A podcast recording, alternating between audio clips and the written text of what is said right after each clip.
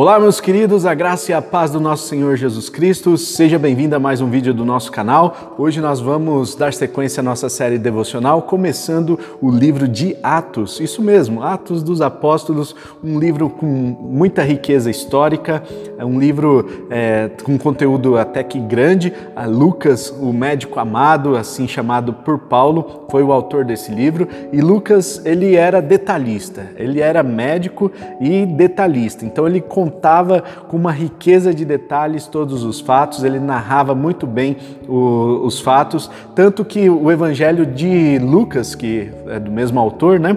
É, o Evangelho de Lucas e o livro de Atos, juntos, eles formam um terço do Novo Testamento. Imagine só, Lucas escreveu praticamente sozinho um terço do Novo Testamento. Outro, outra parte foram as cartas de Paulo e outra parte é, são as cartas gerais, também as, as, a, Apocalipse, né, que não é enquadrado em, em cartas. Né? Então vamos lá.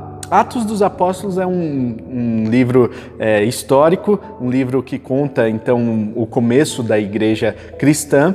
Começa quando Jesus Cristo sobe aos céus e termina abruptamente no capítulo 28, sem um, término àquela história de Paulo indo a Roma, enquanto ele estava preso, ele estava na direção de Roma, mas no caminho eles sofrem um naufrágio e nesse naufrágio é, eles param na ilha de Malta e aí a história termina por ali. Não sabemos qual foi a continuação dessa história. No entanto, nós temos alguns outros livros é, históricos que nos ajudam a, a ter essas informações é, mais profundas. Né? Então, nós sabemos que Paulo foi preso, chegou até Roma, que ele ficou é, em Roma por um tempo, depois ele saiu de Roma, provavelmente fez aí uma quarta viagem missionária ou, ou, talvez outras viagens missionárias.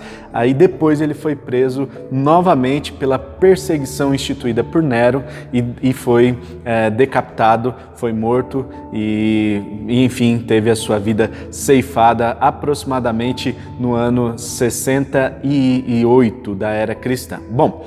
É, Atos dos Apóstolos, então, contém informações sobre o início da igreja e nós vamos ver, então, no, já no capítulo 1, a partir do versículo 1, algumas umas coisas importantes aqui. Vamos nos aprofundar nesse texto de hoje. Hoje nós vamos ler do versículo 1 até o versículo 11. Vamos ver o que diz o livro de Atos dos Apóstolos. Em meu livro anterior, Teófilo, escrevi a respeito de tudo o que Jesus começou a fazer e ensinar até o dia em que foi elevado aos céus, depois de ter dado instruções por meio do Espírito Santo aos apóstolos que havia escolhido.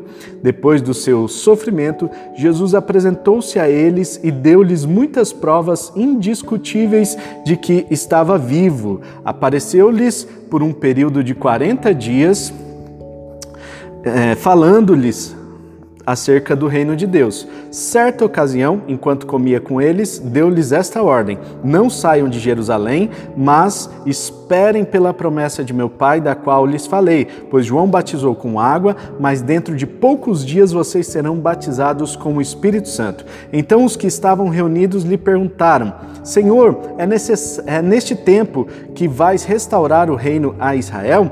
Eles ele lhes respondeu: Não lhes compete saber os tempos ou as datas que o Pai estabeleceu pela sua própria autoridade mas receberão poder quando o Espírito Santo descer sobre vocês e serão minhas testemunhas em Jerusalém, em toda a Judéia e Samaria e até os confins da terra. E tendo dito isso, foi elevado às alturas enquanto olhavam, e uma nuvem o encobriu da vista deles, e eles ficavam ficaram com os olhos fixos no céu enquanto ele subia. De repente surgiram diante deles dois homens vestidos de branco que lhes disseram: Galileus, por que vocês estão olhando para o céu?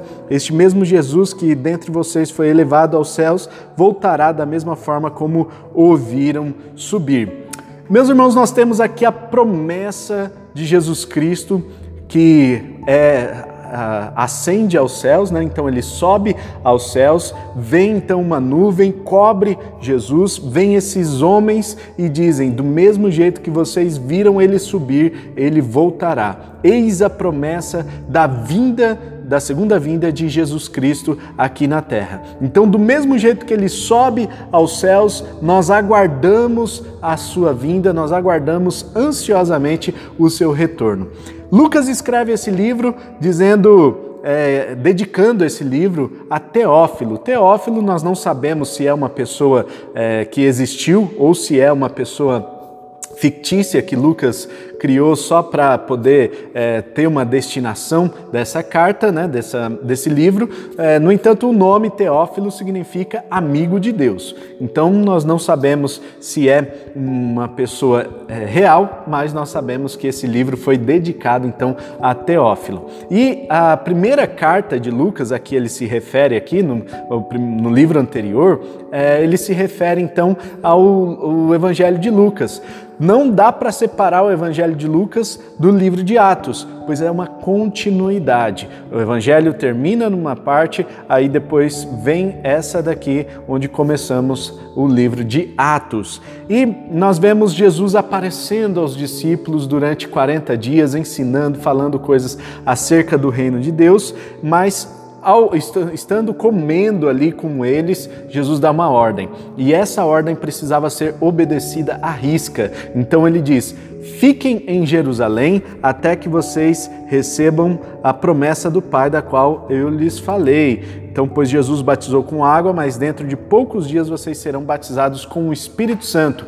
Então, a ordem foi clara para os apóstolos ali, para os discípulos, para todos que estavam acompanhando a Jesus. Nessa hora, eles deveriam permanecer em Jerusalém. É interessante porque ah, no restante da Bíblia, a ordem é sempre vai, né? Vai, ide, né? fazer discípulos, vai até é, Nínive, prega ah, contra aquela cidade, sai da tua terra, sai da tua parentela. E neste caso aqui, Jesus dá uma ordem para ele para eles permanecerem, permanecerem em Jerusalém. Mas eles não deveriam ficar sem fazer nada nesse tempo. Tá? Então, se a gente lê o texto que segue, lá no pro versículo 12 a 14, mais ou menos, nós temos uma informação importante. Eles estavam orando. Então, fiquem em Jerusalém, mas não fiquem sem fazer nada. Essa preparação era importante para que os discípulos, aqueles que estavam seguindo a Jesus, eles recebessem a capacitação do Espírito Santo para poderem ir. Então existe um momento em que eles estavam ali eh, em Jerusalém, eles precisavam receber esse poder, receber o Espírito Santo e depois eles podiam ir para outros lugares. Me lembro aqui da da bomba atômica, né? A bomba atômica é, ela é composta de vários elementos químicos, né? Principalmente o, o urânio, né? É, mas é um urânio junto com um explosivo, né? E esse explosivo que, é, que faz a, a, a reação aí para que é, o urânio é, se torne um, um, um, elemento explosivo, vamos dizer assim, né?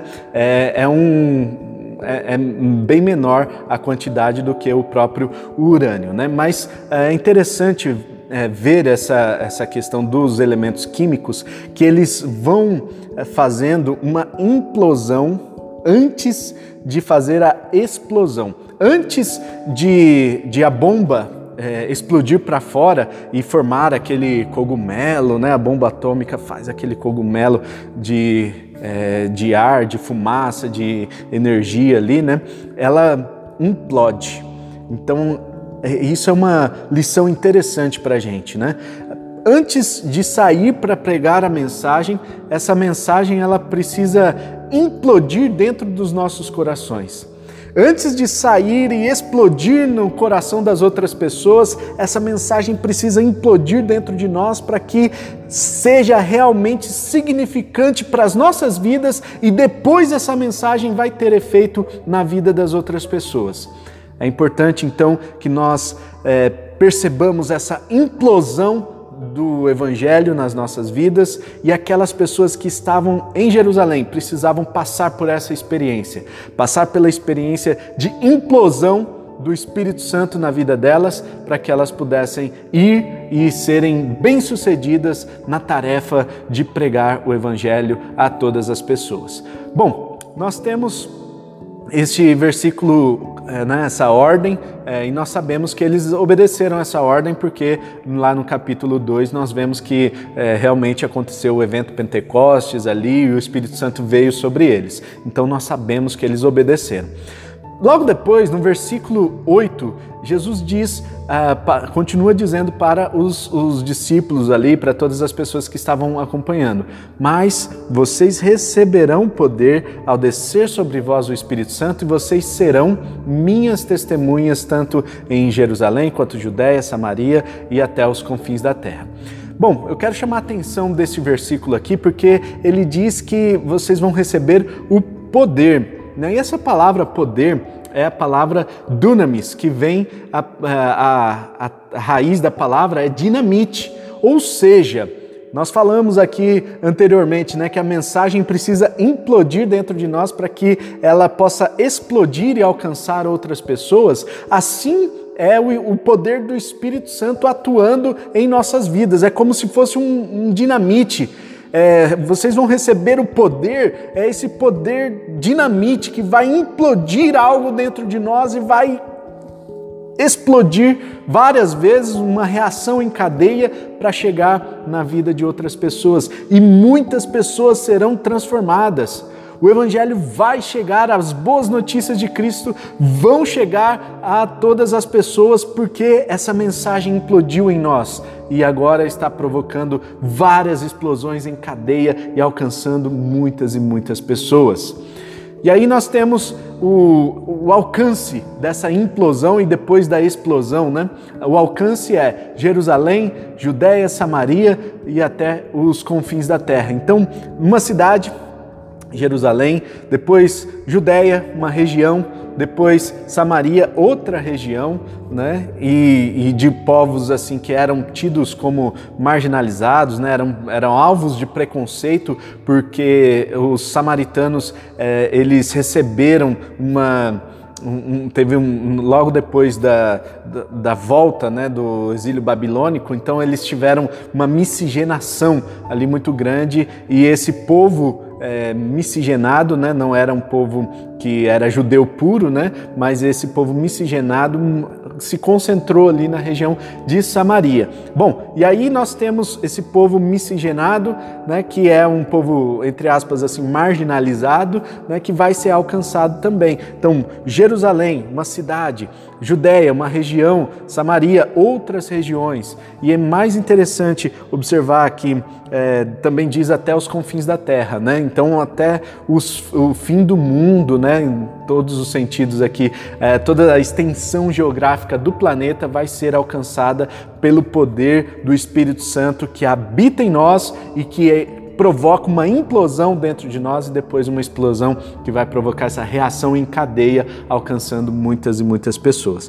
Mas eu quero chamar a atenção dos irmãos para que para esse versículo em especial que diz que vocês vão rece receber o poder para algo específico, para serem minhas testemunhas. E essa palavra testemunha em grego é a palavra martiria, ou seja, Testemunhar é ser mártir. Testemunhar é estar preparado para ser mártir. Nós vamos receber o poder, sim, do Espírito Santo, mas nós precisamos estar dispostos, dispostos de verdade, até a morrer por aquilo que nós estamos testemunhando, pela causa de Cristo. Eu e você temos a oportunidade hoje de pregar o Evangelho livremente. Eu e você temos uh, esse privilégio né, de podermos sair, viajar, pregar o evangelho aqui, acolá em todas as regiões do nosso país. Mas existem países em que o evangelho não pode ser pregado. E quem se converte é condenado à morte. Então nós temos ainda regiões não evangelizadas, nós temos mais de, de 400 tribos no, só no Brasil que são tribos não alcançadas. Nós temos povos que nunca ouviram falar de Jesus. Nós temos desafios muito grandes ainda. E eu diria mais, irmãos. Existem povos, às vezes, dentro, debaixo do nosso próprio nariz, assim, muito próximo a nós. Mesmo dentro de Jerusalém, né, dentro das grandes cidades, nós temos culturas, guetos, é, pessoas que se unem em grupos de afinidade e esses grupos são grupos não alcançados. Então, nós devemos pensar nisso, nós devemos é, nos orientar por essa grande comissão aqui, pelo poder do Espírito Santo que é, dá essa autoridade para testemunhar, para pregar e até o ponto de ser mártir. Nós temos esse poder do Espírito Santo em nossas vidas e eu quero orar para que você e eu sejamos revestidos desse poder, para que tenhamos autoridade, para que tenhamos ousadia, para que tenhamos coragem de pregar a palavra de Deus, para que sejamos eficientes, para que sejamos bem-sucedidos nessa tarefa. Vamos orar? Pai Celestial, muito obrigado pelo devocional de hoje. Obrigado a Deus por essa palavra que nos inspira a dar o nosso melhor para cumprir essa grande comissão. Diz, é, é, o Senhor nos chama para sermos testemunhas do Senhor, ó Deus, tanto em Jerusalém, Judéia, Samaria e até os confins da terra. Então, nós cremos que esse é o nosso chamado, que o Senhor nos ajude nessa tarefa, que o Senhor nos encaminhe, que o Senhor nos revista de poder, de autoridade, que o Senhor nos ensine, que o Senhor, ó Deus, nos capacite, que o Senhor nos dê tudo o que nós precisamos, todas as ferramentas para que nós possamos ser bem-sucedidos nessa tarefa e que a mensagem do seu Evangelho seja implodida nos nossos corações antes de explodir e alcançar outras pessoas ao nosso redor. Nós queremos orar né, neste dia, Deus, agradecendo ao Senhor, porque o Senhor nos dá o privilégio de, de vivermos num país livre, onde nós podemos pregar livremente e que aqueles que estão em países fechados, impedidos de ouvir a Sua palavra, que o Senhor abra portas, que o Senhor envie missionários e que o Senhor nos envie para que possamos também, ó Deus, cumprir essa, esse chamado do Senhor para as nossas vidas. Deus, nós nos colocamos à Sua disposição que o Senhor abra os nossos olhos espirituais, que o Senhor nos dê sensibilidade para que possamos enxergar as oportunidades ao nosso redor de pregar a tua palavra, Senhor. Obrigado pelo dia de hoje, que o Senhor nos abençoe em nome de Jesus. Amém e amém. Amém, irmãos? Deus abençoe então. Não se esqueça de compartilhar esse vídeo com todas as pessoas aí, vai me mandando nos grupos de WhatsApp, compartilha também no Facebook, enfim, compartilha aí com todo mundo, vai ser bênção é, esse estudo do livro de Atos e vamos chamar aí mais pessoas para andar com a gente nesse período, né? Vai ser muito gostoso andar com várias pessoas aqui junto conosco. Deus abençoe, tamo junto e até o próximo vídeo. Tchau!